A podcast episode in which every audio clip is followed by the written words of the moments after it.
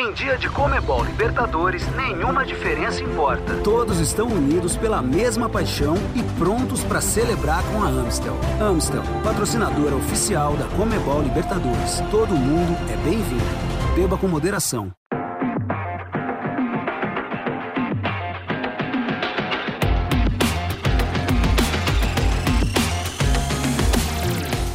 Hello, muito bom dia, boa tarde, boa noite para você que em algum momento, de algum lugar do mundo, está acompanhando mais essa edição especial do podcast oficial da Comebol Libertadores. Dessa vez, repassando tudo que aconteceu na quinta rodada da fase de grupos dela, que é a melhor, a principal competição do continente. Eu sou Bianca Molina, espero que já seja uma voz conhecida para vocês e tô de volta hoje muito bem acompanhada, ao lado do meu companheiro Caio Capato, repórter dos canais Bandeirantes, uma semana intensa e bem importante para vários brasileiros, né, Caio? Importantíssima, Bianca. Prazer estar contigo. É claro que a gente está falando da competição mais importante das Américas.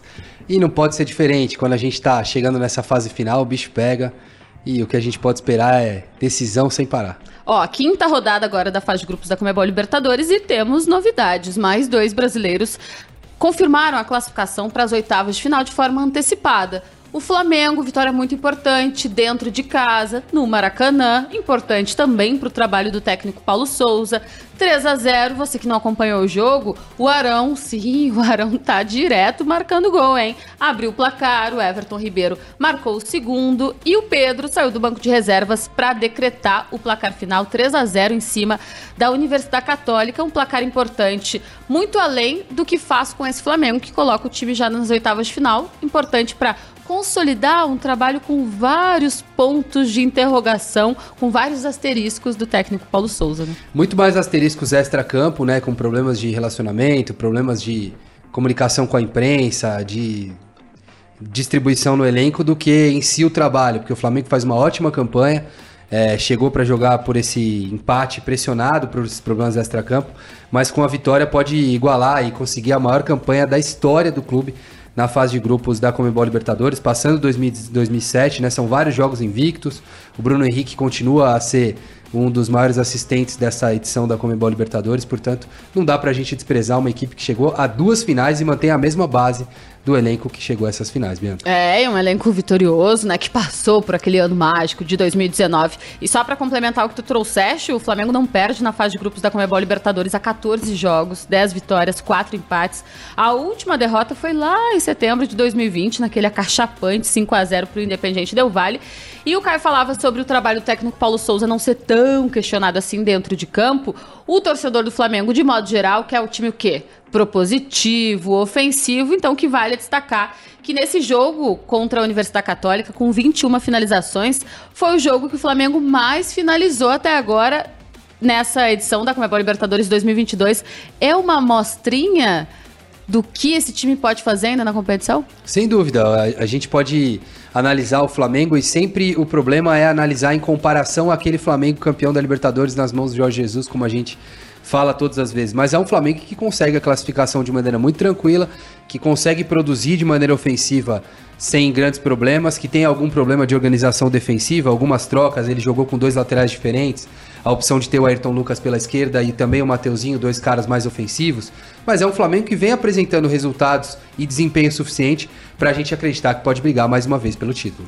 O outro brasileiro que confirmou a classificação para as oitavas de final da Comebol Libertadores foi o Atlético Mineiro, recebeu o Independiente Del Valle e venceu por 3 a 1 com ele, mais uma vez, sendo um dos destaques desse galo. Hulk marcou duas vezes e o Savinho e o William Vargas descontou para o Independiente Del Valle. Esse Atlético Mineiro, ele era talvez a grande força do futebol brasileiro de 2021, tanto que ganhou o Campeonato Brasileiro, a Copa do Brasil e ficou no quase da Comebol Libertadores quando caiu na semifinal para o Palmeiras. Já deu para ver um time que pode, que pode repetir feitos parecidos agora em 2022? Pode repetir, pode repetir com o trabalho do Mohamed, que é bem diferente do Cuca na formatação de jogo. É um trabalho com muito mais jogadores que atacam ao mesmo tempo. O Galo trabalha com o Arana, também com o Guga pelos lados. Tem o Ademir, tem o Sacha, tem o Hulk, tem o Nacho, jogadores atacando a todo tempo e juntos, o que é muito complicado de se coordenar. O Alan e o Jair têm que ser muito rápidos para proteger o time na hora da transição defensiva, mas é um Galo que vem sendo dominante. O Arana vem conseguindo ser, entre os jogadores do time, o que mais tem a bola, o que mais passa no jogo. Quer dizer, um jogador que é convocado frequentemente para a seleção brasileira. O Hulk também poderia ter sido convocado para a seleção brasileira, é um nome ao lado do Rafael Veiga bastante contestado em não estar na lista do Tite. Portanto, é um Galo que com certeza chega na briga mais uma vez para conquistar a Comebol Libertadores. E o Atlético Mineiro, com essa vitória, superou a sequência invicta do Flamengo e do Sporting Cristal e agora tem a maior sequência sem derrotas da história da Comebol Libertadores, com 18 jogos seguidos sem perder. São números que eles não entram em campo, mas ajudam a mostrar a força de algumas equipes na competição. Um galo que tenta aí um bicampeonato. Você falava da eliminação diante do Palmeiras, foi uma eliminação com dois empates, né? Portanto, o Atlético Mineiro uh, não perdeu para ser eliminado da última edição da Comembol Libertadores. E eu acho que é um time ainda mais sólido do que aquele time do Cuca. Provavelmente não vai ter as mesmas conquistas, afinal é muito difícil conquistar três títulos da importância com que o Atlético conquistou na última temporada todos os anos. E aí a gente, de novo, não pode entrar numa comparação do trabalho, pelo menos em termos de resultado do Cuca, com o trabalho do Mohamed, que também tem sido muito bom até aqui. Ainda no grupo do Atlético Mineiro, o América Mineiro visitou o Tolima, empatou, mas empatou assim, abrindo 2 a 0 uma vitória que criaria muita expectativa e criou, né, em determinado momento do jogo, muita expectativa na torcida. Acabou cedendo o um empate em 2 a 2 e com isso deu adeus às possibilidades matemáticas de avançar para as oitavas de final da Comebol Libertadores. É a primeira participação do time na competição, mas o que, que faltou? Eu acho que falta para o América um problema de organização defensiva. Foram 18 finalizações do Tolima no jogo. O América tem boa organização no ataque, tem jogadores interessantes, o Henrique Almeida, também o Aloysio Boi Bandido, né, que fez história no São Paulo. Mas é um time que tem muita dificuldade em ter a posse de bola, Bianca. Acho que isso é fundamental para qualquer equipe conseguir solidez dentro do jogo. Não significa que ter a posse você vai ganhar o jogo, mas sem ter a bola você vai ter que correr muito mais para marcar o seu adversário. E é isso que o Tolima fez com o América Mineiro, que só teve mais a bola nessa temporada nos últimos jogos, numa derrota por 3 a 0 contra o Santos. Mas o América Mineiro se despede, assim, da Comebol Libertadores, mas de forma honrosa, né? Claro que uh, ninguém quer aquele troféu de jogou bonito, porém perdeu, jogou bem, porém perdeu, ou jogou de igual para igual. Mas num grupo complicado, com o Independiente Del Vale, com o próprio rival, né? O Atlético Mineiro com o Tolima, o América não fez feio nessa primeira participação na Comebol Libertadores. É isso, concordo. E vai ter que corrigir esse problema recorrente que tem de posse de bola, de algumas organizações defensivas. O Wagner Mancini é um treinador de qualidade para fazer isso, porque o América segue vivo na briga pela Sul-Americana. Pode tentar nessa última rodada, um jogo complicado que vai ter contra o Del Valle, uh, que até aqui só perdeu uma partida das oito que teve dentro de casa. O América ganhou cinco das que teve dentro de fora de casa na temporada, o América tem que tentar vencer essa última partida para se garantir na Sul-Americana e aí já provou que tem força suficiente para superar obstáculos como fez na fase preliminar. Com certeza, é. São duas temporadas já com pontos históricos desse América Mineiro. Ano passado, com a classificação para a Comebol Libertadores, esse ano, pelo jeito com o qual passou pelas fases prévias até chegar à fase de grupos. Já o Fortaleza conquistou, olha, eu gosto de falar sobre essas coisas, conquistou a primeira vitória internacional da história do clube na Comebol Libertadores e uma vitória que veio no momento fundamental. 2 a 0 para cima do Alianza Lima, fazendo aquele básico, né, Caio? O Alianza Lima é o mais fraco do grupo, então vamos lá e vamos emplacar seis pontos em cima deles. O Fortaleza não fez uma grande fase de grupos, mas beleza, esses seis pontos estão fazendo a diferença, tanto que o time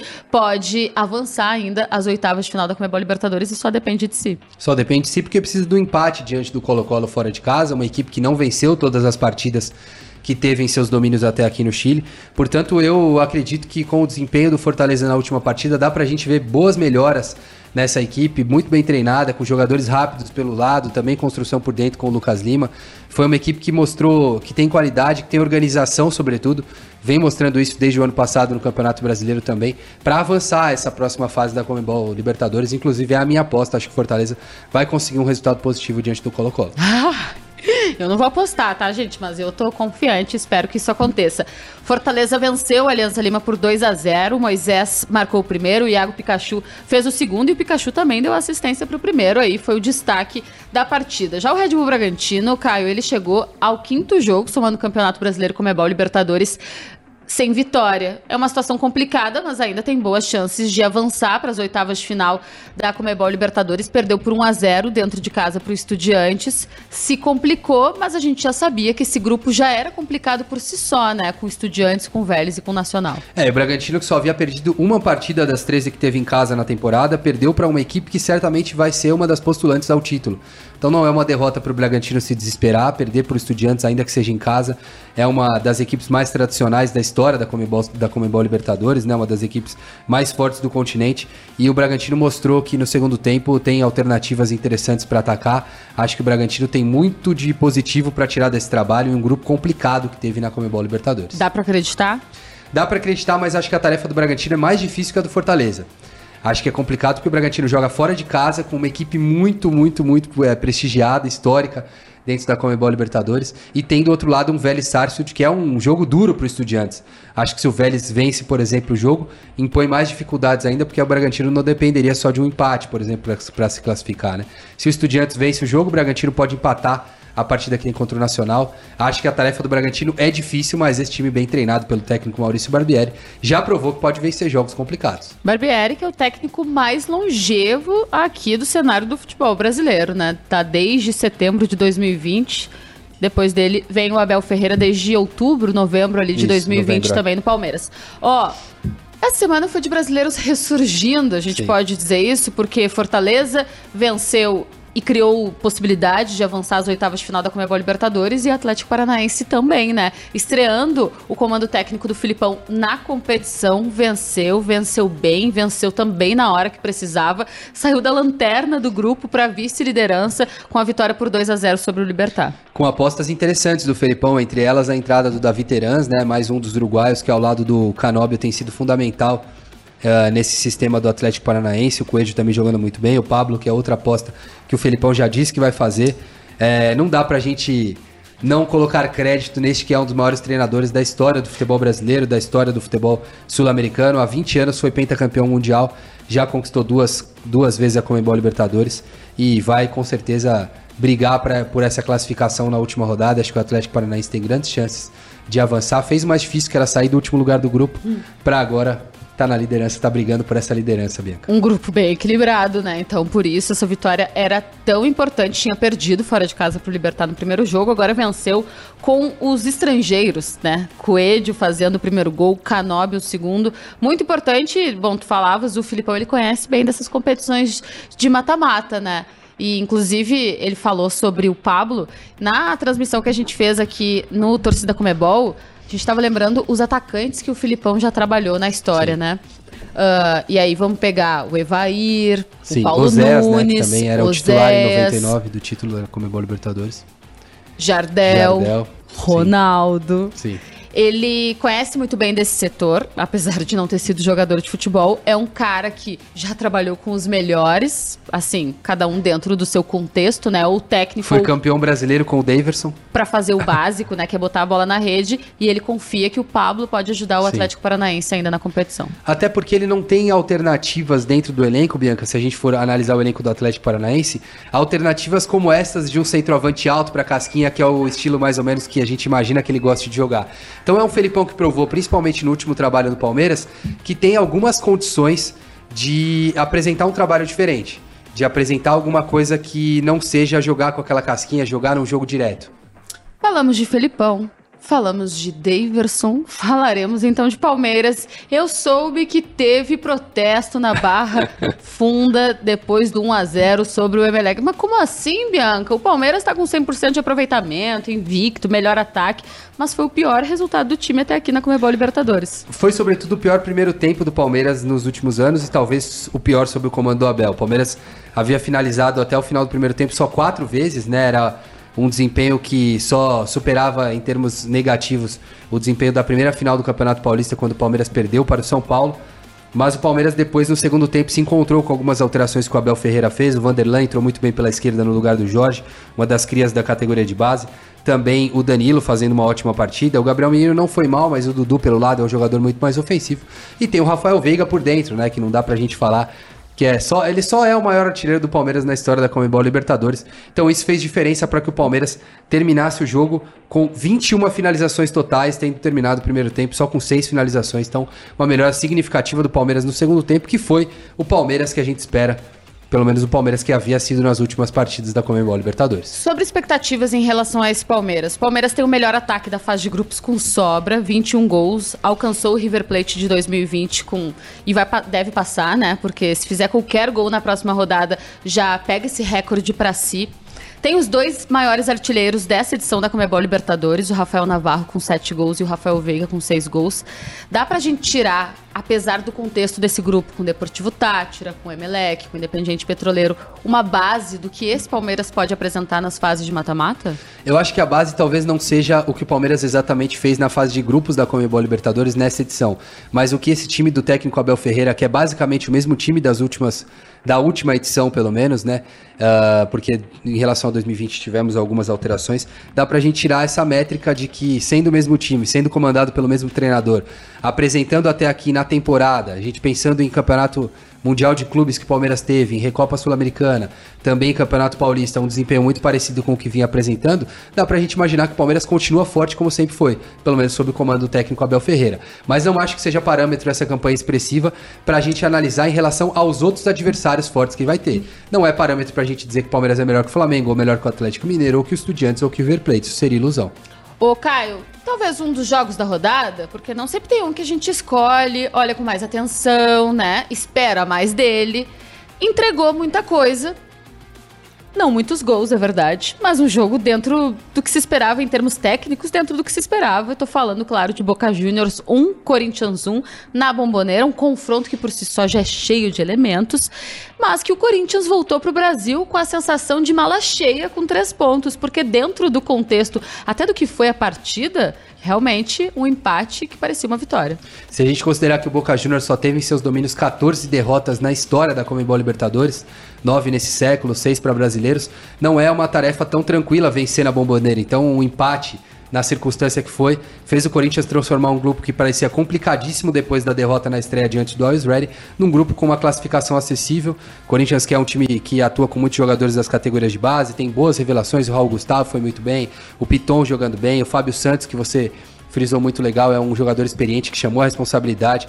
Um Corinthians super efensivo, super é, efetivo defensivamente, sete gols tomados nos últimos dez jogos. É um time que inegavelmente já tem mais a cara do Vitor Pereira, é um time mais sólido e que dá pra gente considerar que vai entrar na briga fortemente pela Comembol Libertadores. Era isso que eu ia te perguntar. O trabalho que o Vitor Pereira vem executando na Copa do Brasil, no Campeonato Brasileiro e na Comembol Libertadores já tá consistente o bastante pra gente conseguir enxergar se avançar as oitavas de final da Comembol Libertadores, o Corinthians de fato como um postulante ao título? Acho que dá pra gente considerar que o Corinthians é um postulante ao título, não só pelo trabalho do Vitor Pereira, que evidentemente vai ser um trabalho menos uh, adequado ainda para a gente fazer uma análise do que o trabalho do Abel Ferreira, até pelo tempo que o Abel Ferreira tem de trabalho no Palmeiras, pelas conquistas que já alcançou, também o Maurício Barbieri, por exemplo, no Red Bull Bragantino. É impossível que o Vitor, no período em que ele esteja no Corinthians, já tenha atingido o mesmo nível de trabalho.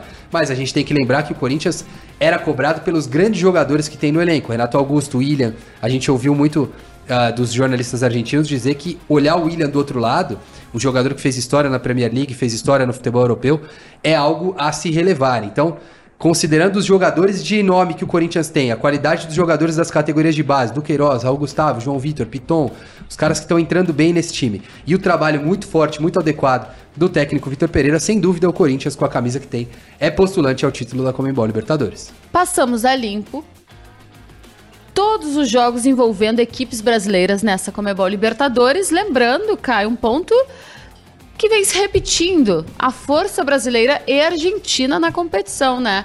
A gente tem duas equipes brasileiras, três equipes brasileiras já classificadas às oitavas de final: Palmeiras, o Atlético Mineiro e o Flamengo. E temos quatro equipes argentinas também classificadas: o Colón, o Tajeres, o Estudiantes e o River Plate. Quem pode estragar essa, essa festa Brasil-Argentina aí? Sem dúvida, se a gente fosse apontar na, na, na, métrica, na teoria, a gente tem que temer o River Plate de Marcelo Gadiardo. Justamente por Marcelo Gadiardo, não só pelos jogadores que tem, mas porque é um cara que, assim como o Abel Ferreira, tem um comando enorme do que está fazendo dentro de campo, um trabalho tático absurdo, talvez seja o maior treinador das Américas nos últimos 10 anos, na última década. Então, acho que o River Plate de Marcelo Gadiardo, o Estudiantes, pelo tamanho da camisa, pelo tamanho da campanha que vem fazendo, acho que são os dois times que os brasileiros têm que mais temer para poder correr o risco de perder essa hegemonia que tem tido nos últimos Bianca. Eu abri esse podcast desejando bom dia, boa tarde, boa noite, porque eu não sei quando você está nos ouvindo, mas lembre-se, se for antes de sexta-feira, dia 27 de maio, na sexta-feira, dia 27 de maio, a partir da uma hora da tarde, tem os dois sorteios das competições continentais, Comebol Sul-Americana e Comebol Libertadores, depois de, claro, toda uma semana de jogos, a sexta rodada da fase de grupos da Comebol Libertadores. Então, fiquem de olho, não esqueçam de acompanhar as nossas mídias oficiais. Instagram, Libertadores BR, Twitter, Libertadores BR. Também estamos na Twitch, no Facebook, no YouTube, com produções exclusivas publicadas diariamente, muita coisa que é pro brasileiro absorver a Comebol Libertadores. E tem que absorver muito, viu? Porque depois do sorteio das oitavas de final, na próxima sexta-feira, a gente só vai ter oitavas de final no final do mês de junho, início Nossa. do mês de julho. Então, aquele tempo de deprê, não tem deprê, porque tu ficas acompanhando as redes sociais oficiais da competição para ainda sentir o clima dela enquanto a bola não estiver rolando. É isso, Bianca. No maior clima, Eduardo Eduardo Galeano, veias abertas da, da América Latina. A gente vivendo a Comebol Libertadores e a Comebol Sul-Americana no sangue.